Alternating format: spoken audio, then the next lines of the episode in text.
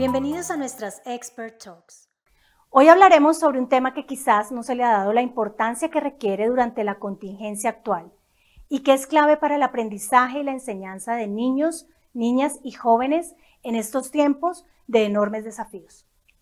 Es la gestión emocional en la nueva realidad educativa. Y para conversar sobre este tema hemos invitado a Mónica Cinco, directora general de Fundación Educa México.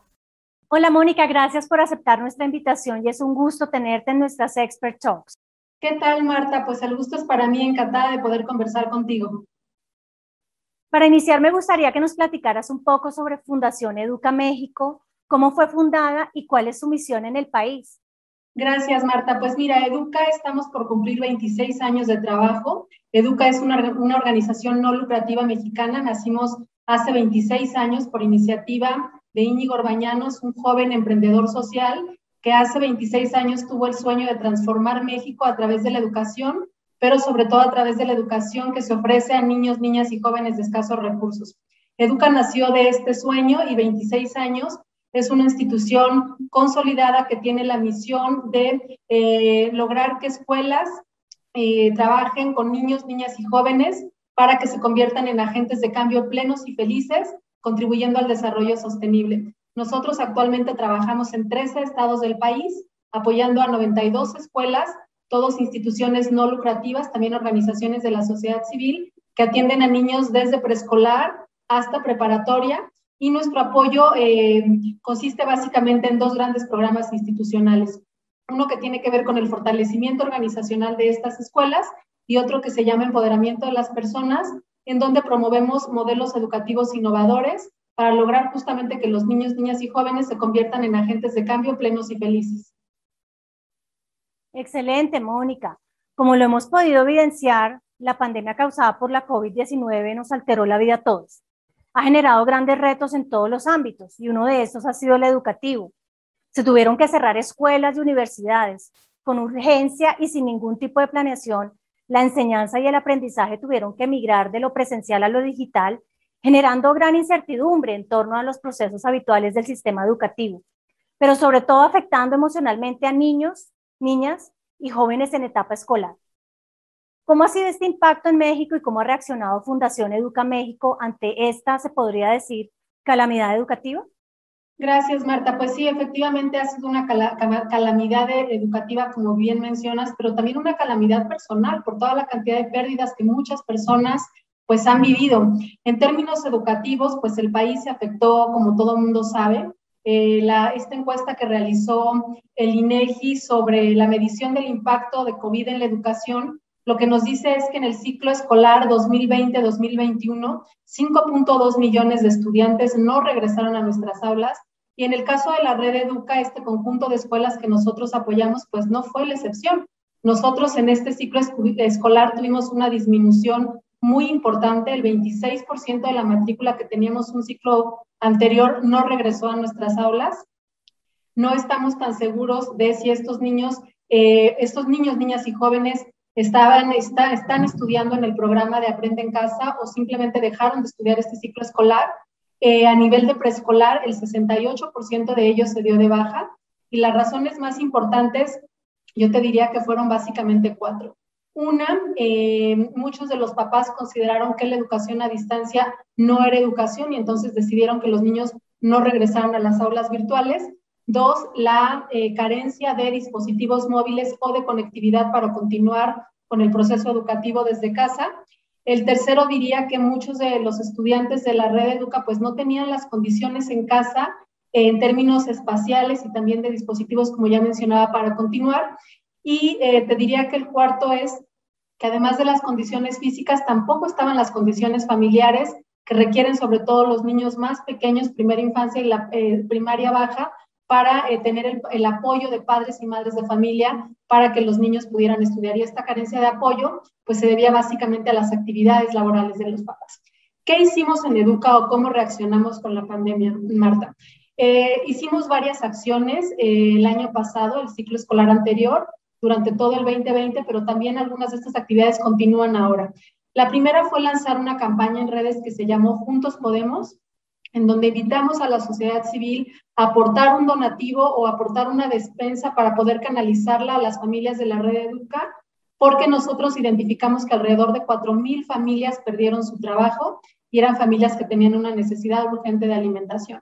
Entonces repartimos despensas, pero también apoyamos a las escuelas de la red Educa con donativos, con fondos especiales, para que ellas pudieran hacer frente al pago de la nómina de los maestros, ¿no? Que, quienes nos parece a nosotros en Educa, que pues quien, también han sido eh, fundamentales para que el ciclo escolar y los aprendizajes no se detuvieran. Entonces, para nosotros fue prioritario mantener los salarios de los maestros y maestras de la red Educa. En términos de actividades educativas, ¿qué fue lo que hicimos?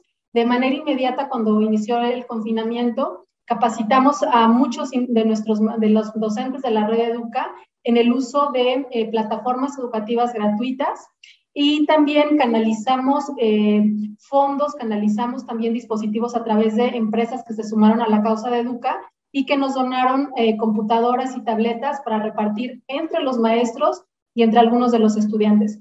Y eh, como una actividad muy relevante es que en el Congreso Educa, que es un evento de capacitación a maestros y maestras de nuestra red, que son alrededor de 1.200, en este Congreso de manera importante lanzamos talleres y conferencias magistrales enfocados al uso de tecnología educativa, pero también al diseño y impartición de clases a distancia y sobre todo abordamos de manera muy importante el tema de contención emocional porque así como nuestras familias eh, pues se vieron afectadas en la parte socioemocional, a los maestros y maestras también les pegó. Entonces, esas fueron algunas de las actividades que desde Educa realizamos para reaccionar a la pandemia. Increíble, Mónica. Para atender esta problemática, ¿qué tipo de estrategias han planteado e implementado para apoyar emocionalmente a niños, niñas y jóvenes durante la pandemia y en el regreso escalonado a clases en México?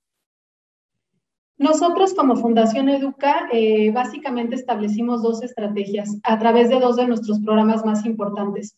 Uno se llama eh, el Proyecto Ahorra y Emprende, que es un programa de educación financiera y emprendimiento, pero que trae como parte de su currícula eh, el elemento de educación socioemocional, porque nos parece un niño que, que, digamos, su autoestima no es fuerte, pues no puede emprender. Entonces, a través de este programa diseñamos un conjunto de cápsulas educativas eh, que se pueden enviar a través del WhatsApp, pues, eh, a través del Facebook, muchas de las escuelas los utilizaron, en donde hablamos mucho a través de cápsulas muy cortitas que los estudiantes podían seguir y que les generara interés sobre la regulación de emociones y sobre lo importante que es el autocuidado y lo valiosos que son cada uno de ellos como personas.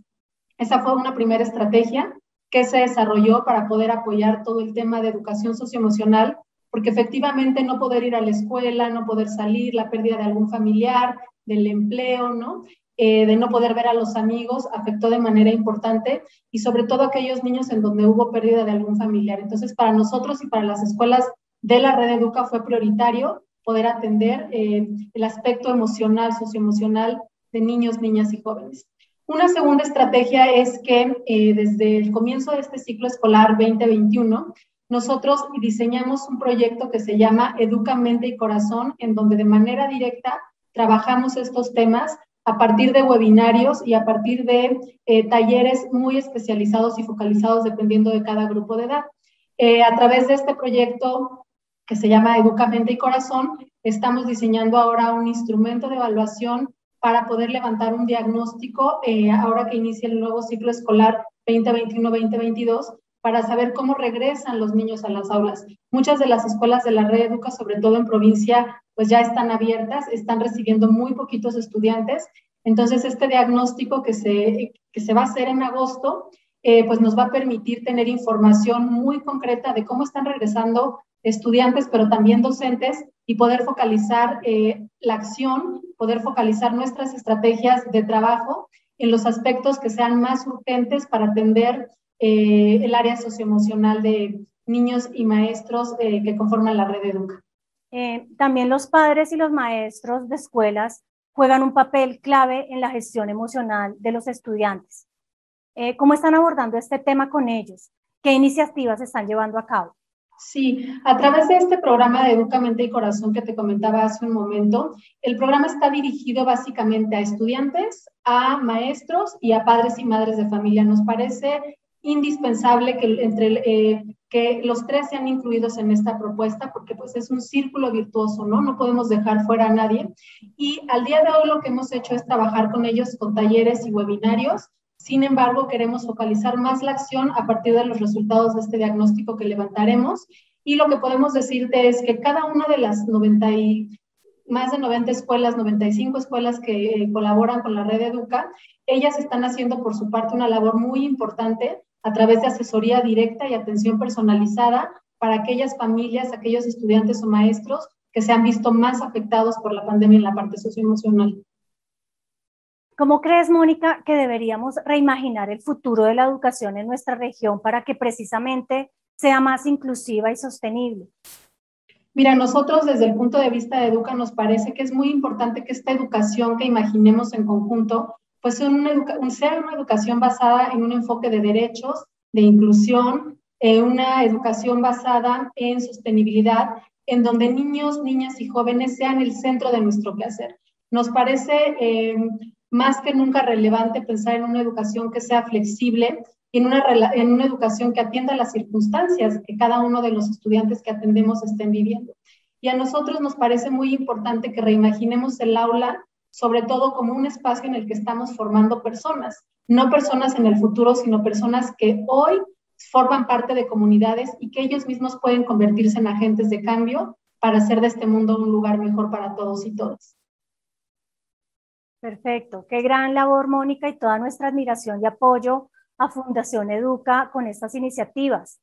Finalmente, nos gustaría que nos transmitieras dos o tres mensajes para toda nuestra audiencia y desde ahora dejar abierta la invitación para que Fundación Educa y todo el ecosistema educativo de México y América Latina participen en eTech Evolving Education, que les recuerdo se realizará del 7 al 9 de septiembre de este año en Ciudad de México.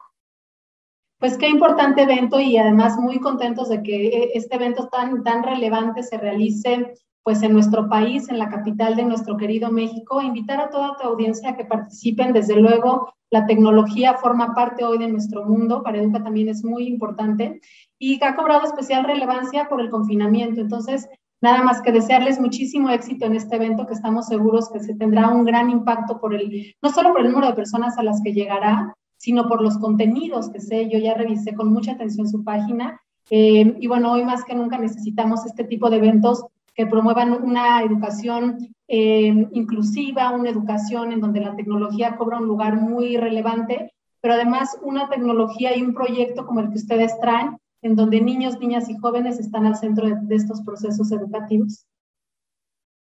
Gracias, Mónica. Agradecemos mucho tu participación en esta conversación.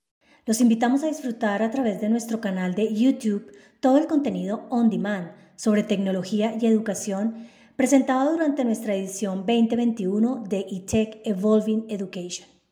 Estén atentos a la programación de las próximas Expert Talks a través de nuestros canales digitales. Muy pronto les traeremos novedades sobre la edición 2022 del gran evento latinoamericano de tecnología y educación. Soy Marta Carvajal y hasta una próxima oportunidad.